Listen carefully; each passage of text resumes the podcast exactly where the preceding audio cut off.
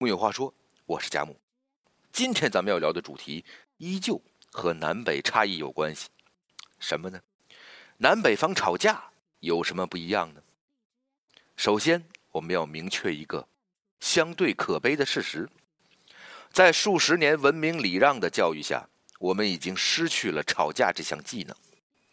在每次被怼、被骂、被强词夺理的人弄得恼羞成怒时，我们除了心中千万头羊驼呼啸而过，脸涨成猪肝色以外，就再也蹦不出一个词儿了。事后呢，我们都长久的陷入愤怒之中，因为我们不仅被骂了，而且毫无反击之力。我们在心中无数遍的幻想自己口若悬河，以其人之骂还治其人之身的场景。以模糊自己是个怂包的现实，所以啊，我们心目中的英雄不应该是钢铁侠、绿巨人、黑寡妇，而应该是北京大爷和上海大妈。北京大爷和上海大妈是南北方骂人文化的集大成者，他们身上有很多本能和技能值得玩味。北京大爷赢在气势，上海大妈胜在凌辱。现在，让我们根据过往经历稍加总结，汲取吵架经验、骂人方法，用以自卫，相以松包。从常用的骂人手段来看，北京人骂人习惯问候对方亲戚，尤其以对方祖宗和对方女性家长为最频繁。骂人用语的背后，是某个群体的价值观和逻辑的体现。与城市的历史文化分不开。北京自辽金以来便是中国的首都，作为天子脚下的子民，自然对皇帝推行的礼法文化贯彻落实的更好，也更有义务起带头和示范性作用。就像坐在第一排的学生总是不方便在老师眼皮底下开小差一样。久而久之，北京人的思维里有更深的中国传统的烙印，这其中。便有家文化的传统。中国是一个家国同构的社会，从国家层面来看，皇帝是君父，他手下的大臣们就如同叔叔伯伯，而百姓是他们的子民。这样一来，政治关系就变成了一种家族关系，血亲关系就从家庭共同体延伸到了国家。了解到中国社会是以家族血亲为纽带构造的共同体，就可以更好的理解。北京人骂人为什么总是问候对方亲戚了？以你大爷为例，在北京话里，大爷有三层含义：一是指伯父；二是前义的引申，指受人尊敬的老年男子；前两者爷要读轻声；三是指很有身份、很有派头的人，引申为空有派头、傲慢无礼的人。在这里，爷字一般读二声。大爷虽然在辈分上与爸爸平级，但地位显然比爸爸要高。王朔小说《我是你爸爸》中，马林生跟他儿子怄气，儿子喊爸，马林生就说叫大爷也来不及了，我决心已定，谁也甭劝我。正因为如此，在北京被人称呼一声大爷是件很受用的事情，而你大爷一词是问候你大爷的简称。通过前面的分析可以发现，在北方，伯父是家族的长辈，又是派头与权威的象征。侮辱了某个人的大爷，相当于侮辱了其族群里身份尊贵的人。另外，北京人一生气就喜欢喊别人“孙子”，这也体现了一种喜欢在辈分上占便宜的思维。相比之下，什么“狗娘养的”“你丫的”，没有那么具有中国特色或者北方特色，因为南方骂人。用语里也有下作胚，英文里也有类似的。但是大爷、孙子绝对是携带了典型中国文化基因的骂人用语，也只有同一文化背景下的人才能明白这句话的恶毒性和羞辱性。曾经看过一个视频，是什么呢？在北京的一个马路，两辆电动车相撞了，两位北京大爷，一个问候你妈。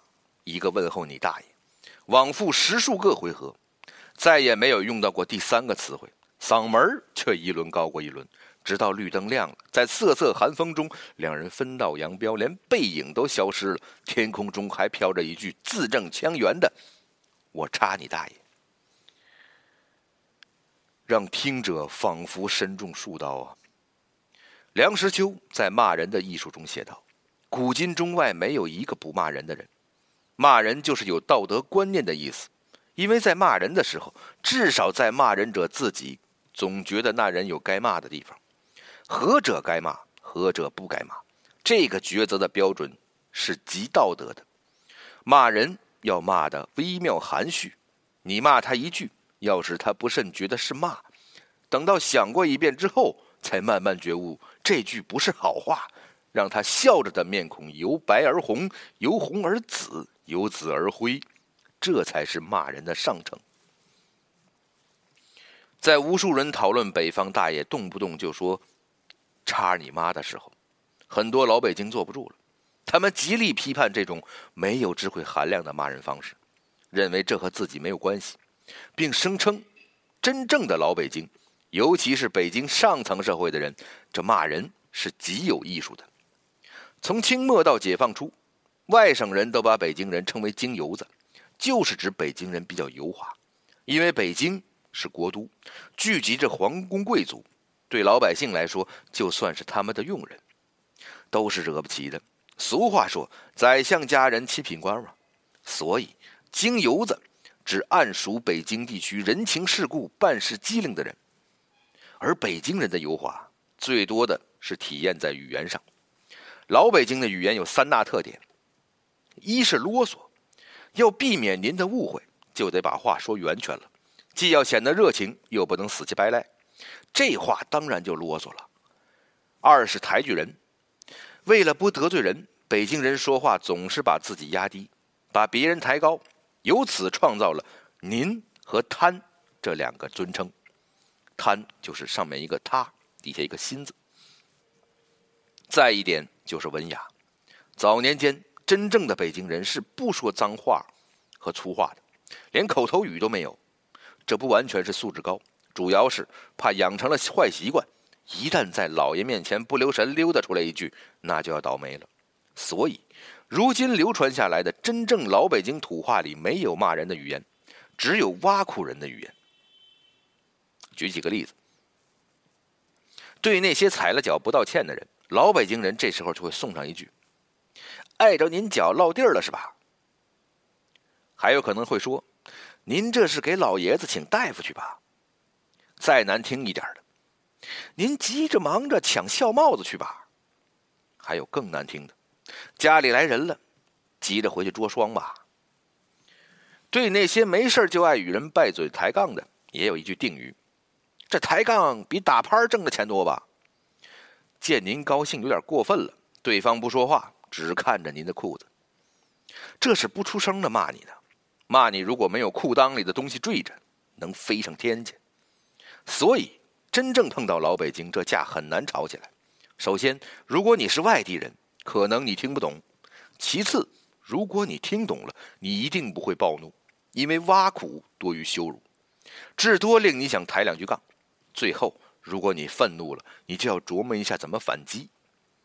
吵架是一场博弈，人家优雅的来，你得含蓄的回；人家引经，你要据点，不能别人说碍着您脚着地了，你回一句插你大爷，这就有失水平，而且理亏。等你把这一圈全部想下来，气已经消得差不多了，骂个人比道个歉还累，最后可能就选择赔个不是。还有一种情况，就是对方根本不给你说话的机会。咱前面说了，油滑的一大特点是啰嗦。他们理直气壮，他们语速奇快，他们车轱辘话来回说，他们不断质问你：“您说是不是这个理儿？”你很生气，但是你赶时间；你很生气，但是你听不清；你很生气，但是你插不上嘴。最后你点头说一句：“是，您说的对啊。”所以，一定要避免和北京人吵架。因为你既无法直视他们字正腔圆的对你喊“插你妈”，也无力回击他们那引经据典的挖苦，更吃不消他们理直气壮的喋喋不休，所以，道歉吧。和北方的魏后家长相似，上海人骂人的用语里也有一些对长辈不敬的，比如“侧那娘叉”。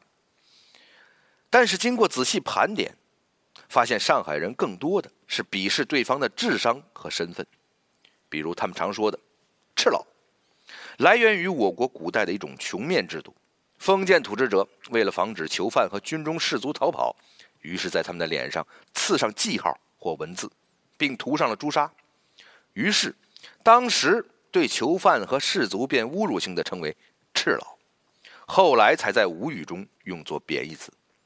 吴地方言中“赤佬”一词，其原本含义是指坏人、坏东西。还有“瘪三”。近代以后，上海租界里总有不少难民涌入，并形成了为数相当的以乞讨为生的城市游。而“瘪三”这个词，就是从英语里对乞讨的谐音而来的。解放之后，“瘪三”一词被用作称不上品或缺乏公道公共道德的坏胚子。还有“十三点”，白痴、神经病、疯疯癫癫，这是沪语中使用频率最高的一。一个词，据一九二二年颁布的《上海指南》沪苏方言纪要中是“吃”字共十三画，所以上海人以十三点引指吃。沪语“十三点”主要用于指女性的痴头怪脑、愚昧无知，指如痴情、痴心、痴呆。由于“十三点”来自“吃”的十三笔，以后又派生出许多“十三点”完全同意的词，比如。必拆开，电话听筒。这旧时候的电话听筒啊，有十三个小孔。还有，上海中还有一个词儿“八字”，这出现于八十年代初，指帮内或帮外能力较差、容易被人欺负的笨蛋。据民国清门考员各项切口中记载，切口中就有“八字”一词。类似靶子的足写，指在道中无地位的小人物。今，这个这个什么啊？我们经常说的这个，今或者经常听到的这个，妈了个巴子，便源于此。还有下作，就是下贱、下流；港督或者港驴，就是傻子；蜡烛，就是不知好歹或不知好歹的人。因为蜡烛需要点燃后才能发光。所以沪语中有“蜡烛不点不亮”来比喻不给点厉害就不知道好歹之说。哎，看看这上面这些骂人词语的洗礼，咱们就可以看出来，上海人骂人多骂别人什么呢？傻、笨、穷，这和上海的商业文化、帮派文化和殖民历史是有关的。所以。上海人对于你是我孙子还是我是你爷爷这事儿兴趣不大，但是你不能瞧不起我的身份，不能侮辱我的智商。因此，上海的俚语，也就是骂人的闲话里，有很多骂人笨的、憨大、脑子抽老、脑子别筋、脑子烧焦脱了。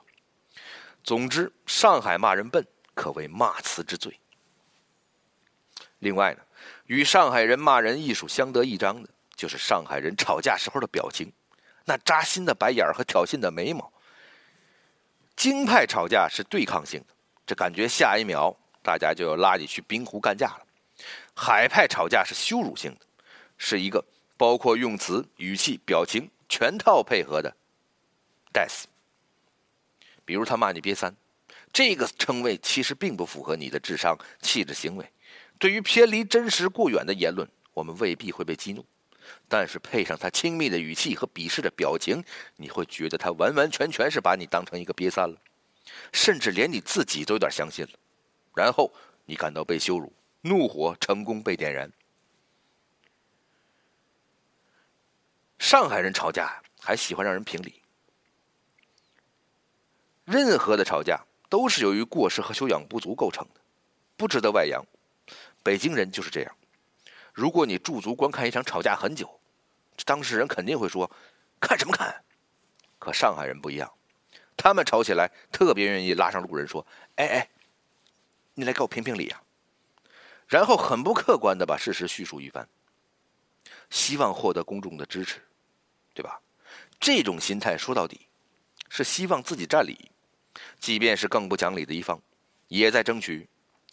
这一来和上海人一直自诩文明人有关，再者，上海作为年轻的商业都市，对于公正和讲理的追求融入了这个座城市的骨子里，有时候甚至以偏执的方式来体现。老炮的电影大家都看过，老炮里在冰湖查价，让无数观众倍感热血沸腾，但这事儿肯定不会发生在上海。首先，上海的湖不会结冰啊；其次，上海人绝对不会查价。很多人都发现了，上海人从来都是动口不动手，能吵吵的就绝不动手。多数观点将其归为上海人比较懦弱。我觉得这对了一半从总观性格上来说，上海人确实不及北方人的义气和血性，而且整个海派文化也不像北方那样崇尚豁了命、两肋插刀。上海人所有的路见不平。都是靠吼。当然，这和上海的小资特性是有关系的。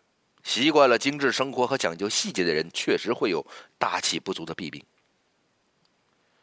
另外，还有一点，从客观法律上来说，上海打交斗殴，确实要比北京判的时间长。比如，在同等罪行下，上海的刑期都比北京略长。同样是增加一人轻微伤。上海判刑增加一到三个月，北京是增加两个月以下。所以，咱们综上所述，如果北京大爷和上海大妈吵起来，你赌谁赢呢？我赌五毛钱，是北京大爷赢。因为所有的争吵都会在“你丫的有种查价”在这句话里彻底收声。木有话说，我是贾木，咱们下回。接着聊。